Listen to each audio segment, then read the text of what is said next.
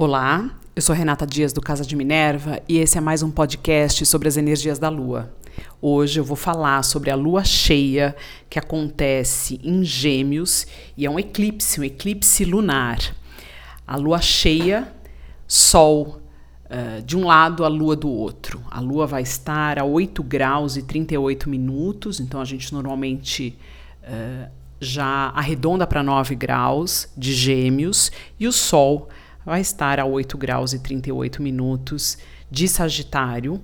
Acontece no dia 30 de novembro, por volta das 7 e meia da manhã, na região de São Paulo. Então tem que adaptar para o horário da cidade que você vai estar no mundo. É muito interessante que a gente volta, começamos agora a fase dos novos eclipses. A gente tem esse eclipse agora dia 30 e um outro eclipse que é um eclipse solar de lua nova em Sagitário, dia 14 de dezembro. Esse eclipse ele fecha um ciclo junto com o próximo, o ciclo de um ano, onde as energias foram pesadas, mexeram conosco e ele pede um pouco de adaptabilidade, flexibilidade, para que a gente fique aberto às mudanças, aceite, entre, entre, mais no flow. Gêmeos é uma energia mais leve, é uma energia mental, do dia a dia, aquilo que você faz. Gêmeos rege as mãos, os pulmões, irmãos, trocas, vendas, um, contato com outras pessoas, viagens um, rápidas uh, contato com pessoas em geral, conhecimento, como a gente raciocina, como a gente entende as coisas uh, de alguma forma, sem muita profundidade, mas captar, buscar informações e tornar aquilo algo útil ou que uh, a gente consiga resolver um problema com ele. A quem é o regente né, dessa, desse eclipse uh, lunar é Mercúrio. Mercúrio está em Escorpião, assim como Vênus está em Escorpião. Mercúrio em Escorpião, ele mergulha fundo, ele quer que a gente entenda um pouco mais, mas não pela mente, sim pelo coração, pelas emoções, pelo sentimento, pelo a resposta que o nosso corpo tem em relação às coisas. Uh, então é importante observar onde o seu mapa vai ser atingido. 8 graus e 38 ou 9 graus de Gêmeos e uh, 8 graus e 38 minutos, 9 graus de Sagitário são os pontos importantes. Nesse caso, a Lua aí, uh, quem então tem planetas uh, ou pontos importantes entre mais ou menos 5 graus de Gêmeos até 11, 12, vai sentir com mais força essa energia. Quando a gente fala de, uh, de um eclipse, né, ele tem uma extensão uh, de efeito de energia de mais ou menos seis meses. Uh, para algumas pessoas isso é mais forte, de acordo com aquilo que é acionado no mapa natal, e para outras pessoas isso é mais simples. Esse ano é importante observar que o regente desse eclipse, Mercúrio, ele vai estar tá fazendo um aspecto harmonioso com Saturno e Júpiter que estão em Capricórnio, estão se despedindo de Capricórnio e é a última vez Uh, eu acho que a partir de dezembro, dia 21, eles já estão em Aquário, então logo logo a gente para de falar deles, né, energia de terra, essa energia de estrutura, e a gente começa a falar uh, qual é, qual será o efeito desses planetas numa energia de ar. Então esse eclipse e o próximo, eles já trazem um pouco dessa energia de ar, mesmo uh, nessa configuração de agora que teremos só a Lua e o nó do norte em signo de ar, ambos em gêmeos. É importante ressaltar que a última vez que tivemos um eclipse nessa área uh, foi em 2012, mas o eclipse aconteceu com o nó do sul Sul em Gêmeos. Então é como se em 2012 nós fôssemos chamados a tomar alguma atitude ou ter que tomar uma decisão ou escolher entre algumas opções de caminhos na vida. E hoje esses caminhos e essas opções serão apresentadas novamente e como somos diferentes, temos que aprender ou tomar uma decisão diferente ou uh, a mesma decisão, mas como um ser diferente, com uma consciência nova.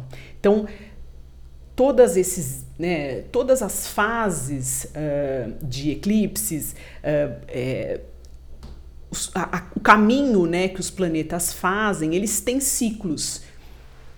E eu acho que esse ano ele fecha um ciclo muito importante uh, que começou em 2000 2012. Foi também um ano forte. Tínhamos a, toda uma carga é, muito forte ligada ao calendário maia, enfim, a ideia de que algumas energias estavam se transformando. E eu acho que o ano que elas realmente aconteceram, a transformação real foi esse. Então 2020 vai ser um ano lembrado por todos e cada um entendeu, sofreu ou passou pelas situações e provas de uma forma diferente. Então, as situações e provas que serão apresentadas agora, os caminhos que você tem que tomar, têm que ser tomados com a nova consciência, a consciência atual que você tem hoje. Outro ponto importante de ressaltar é que essa lua ela está passando pela região onde Vênus ficou em retrogradação em maio. Então, observe quais, uh, de novo, né, situações, uh, conversas, ideias surgiram em, no, em maio desse ano e como você está revendo tudo isso. O seu novo eu já teve a oportunidade de fazer essas revisões e provavelmente vai ter que escolher agora uh, em relação a esses novos caminhos que serão pedidos. O Sol em Sagitário, ele quer que a gente expanda, que a gente cresça, que a gente aprenda, que a gente siga em frente. Mas com a Lua em Gêmeos, que vai pedir essa nova abertura, essa adaptação, essa flexibilidade, para que a gente olhe e observe o que a gente tem à mão, as informações que vão chegar até nós através de conversas, ou aquilo que você leu, você assistiu, as ideias que vieram na sua cabeça e use isso como ferramentas para tomar as decisões e para agir é, com mais com, com mais base.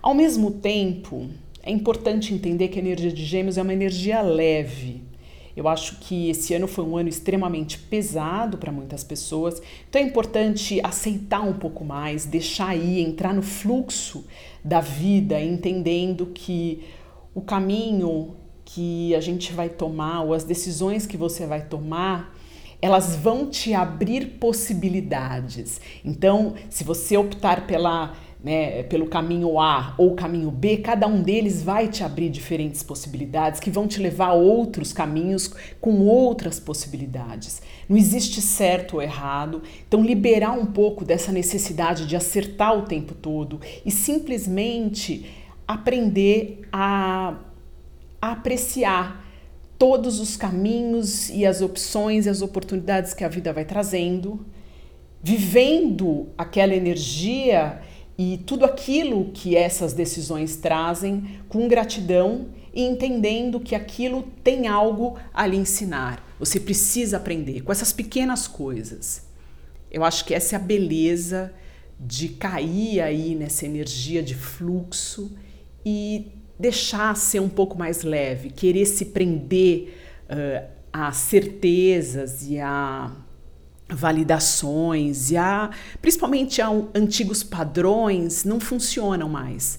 Esses antigos padrões e as decisões tomadas com a nossa consciência anterior ou até com as informações que a gente tinha na época vão sempre nos levar a caminhos uh, que podem não ter muito mais a nos ensinar. Então acho que abre um pouco mais a mente, tome decisões diferentes, olhe o mundo de forma de diferente, de forma uh, mais com a mente mais aberta, com a mente mais leve e se jogue um pouco mais. Eu acho que essa é uma boa, uma boa dica.